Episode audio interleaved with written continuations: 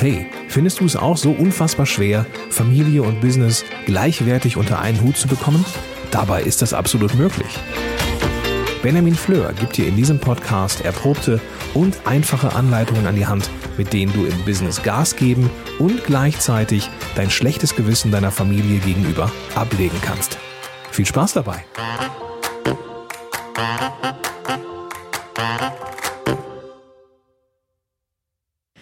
Hallo und ganz herzlich willkommen hier zu dieser neuen Podcast-Folge von benjaminfleur.com. Mein Name ist Benjamin Fleur und ich freue mich, dass du wieder eingeschaltet hast. Ich habe vor einiger Zeit aufgerufen und tu das immer mal wieder zur Aktion Frag Ben.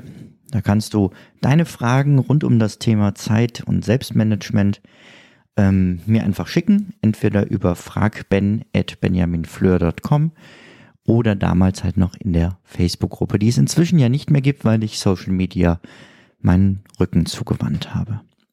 Und da habe ich eine Frage eingereicht bekommen, die möchte ich dir zunächst einmal vorlesen. An meiner Arbeitsweise stört bzw. stresst mich immer wieder, dass ich zwar eine Menge schaffe am Tag, aber es trotzdem passiert, dass ich nachts wach werde und mir dann Dinge einfallen, die ich noch zu erledigen habe. Ich komme dann so ins Grübeln. Ja, und ich nehme an, derjenige hat dann auch Probleme, wieder einzuschlafen. Dieses Nachts hochschrecken und ins Grübeln kommen kennen wahrscheinlich viele von uns und deswegen habe ich mir überlegt, dazu gerne eine Folge heute aufzunehmen. Jeder von uns wacht jede Nacht circa 30 Mal auf. Glaubst du nicht? Das merkst du halt normalerweise einfach gar nicht, weil du kurz aufwachst und sofort wieder einschlafst. Und das Ganze hat einen riesen Vorteil. Du orientierst dich nämlich in diesen Zeiten kurz, wo du denn im Bett liegst, korrigierst gegebenenfalls deine Haltung.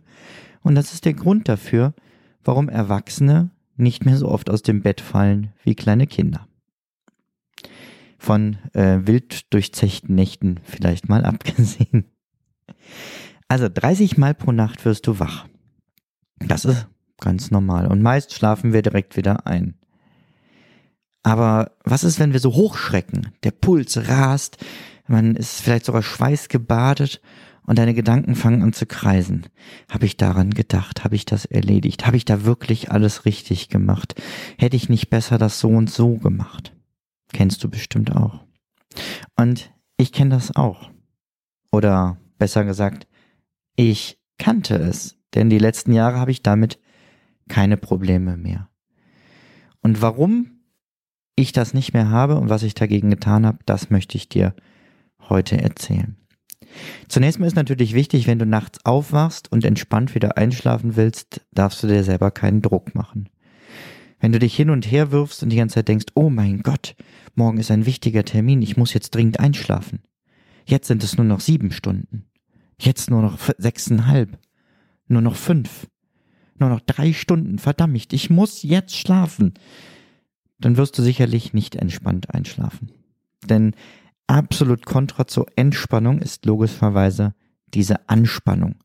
Und je mehr Stress du dir machst, desto schlechter wirst du wieder einschlafen. Das heißt, wenn du es erstmal darum geht, wie kannst du wieder einschlafen, guck, dass du, wenn es gar nicht geht, erstmal eine Runde aufstehst, schnapp dir ein Buch, trink dir einen Tee. Ähm, dein Körper wird sich den Schlaf holen, wenn er ihn braucht. Im Bett zu liegen, wenn man nicht schlafen kann, macht, zumindest wenn man alleine im Bett ist, nie Sinn. Aber was ist jetzt mit diesen störenden Gedanken? Was ist mit dem habe ich an alles gedacht? Habe ich das richtig gemacht? Wie kann man damit umgehen? Zunächst mal möchte ich dir den Zeigarnik-Effekt in Erinnerung rufen. Ich hatte den vor einigen Podcast-Folgen, als ich dir vier Methoden zum Zeitmanagement vorgestellt habe, die sofort helfen. Wenn du diese Folge noch nicht gehört hast, solltest du das auf jeden Fall gleich noch nachholen und sie vielleicht schon mal in deiner Playlist ähm, aktivieren, damit sie als nächstes abgespielt wird. Beim Zeigarnik-Effekt, falls du es gehört hast, ich fasse das jetzt nur noch mal kurz zusammen. Du kannst also noch ein paar Sekunden einfach mal vorspringen hier im Podcast oder du hörst es dir nochmal als Erinnerung an. Beim Zeigarnik-Effekt geht es darum, dass du alles aufschreiben musst, was dich beschäftigt. Alles, was du zu erledigen hast, auf eine To-Do-Liste aufschreiben. Die Frau Zeigarnik hat das bei ähm, Kellnern beobachtet, denn ein guter Kellner weiß genau, was er dir äh, bringen soll. Und ähm, die Frau, Frau Zeigarnik hat untersucht ähm, an Kellnern und hat festgestellt, wenn die das an den Tisch gebracht haben, wissen sie meistens nicht mehr genau, was das denn so war. Denn es ist eine Aufgabe, die bereits erledigt ist und damit vom Gehirn erstmal weggeschoben wird, weil das nicht mehr gebraucht wird. Umgekehrt bedeutet das, alles, was nicht erledigt ist, kannst du dir besonders gut merken. Warum solltest du es dann aufschreiben, wenn du es dir gut merken kannst? Ja, da ist eigentlich das heutige Thema genau die Antwort drauf. Weil alles, was du nicht erledigt hast, kontinuierlich dein Unterbewusstsein beschäftigt. Zum einen frisst es also quasi deinen eingebauten Arbeitsspeicher in deinem Gehirn, in dem es immer wieder um Dinge kreist, die nicht erledigt sind, statt dass du dich auf die Sachen konzentrieren kannst mit voller Energie, die du eigentlich gerade machst. Und vor allem, weil du nachts hochschreckst und all diese unerledigten Dinge ähm, in deinem Kopf plötzlich anfangen zu tanzen, beziehungsweise dich beim Einschlafen gar nicht erst zur Ruhe kommen lassen. Was kann man dagegen tun? Die Dinge aufschreiben. Und zwar nicht irgendwo, sondern in ein verlässliches System, das sich zur richtigen Zeit daran erinnert. Mein persönliches Tool dafür ist der To-Do-Ist. Es kann aber auch ein Notizheft sein, ein Bullet Journal, ähm, was, wo du regelmäßig reinguckst und weißt, ich werde an die Aufgabe erinnert, wenn ich daran denken muss. Und zwar nicht eine Liste, wo alles draufsteht, ähm, denn dann hast du ja schon wieder die Angst, oh mein Gott, habe ich den Überblick verloren, habe ich wirklich an alles gedacht, sondern etwas, was nach Möglichkeit nach Tagen oder nach Arbeitskontexten sortiert ist und auch nicht zu lang ist. Diese Podcast-Folge wird präsentiert vom exklusiven Partner meines Podcasts, Meistertask. Meistertask ist eines meiner wichtigsten Werkzeuge für die tägliche Arbeit. Mit Meistertask plane ich alle meine Projekte alleine oder im Team. Ich plane und bearbeite damit große Dinge wie Familienfeiern, berufliche Projekte oder auch meinen Redaktionsplan hier für den Podcast. In vielen Projekten arbeite ich dabei mit anderen zusammen, denen dann zum Beispiel neue Aufgaben automatisch per Mail gemeldet werden.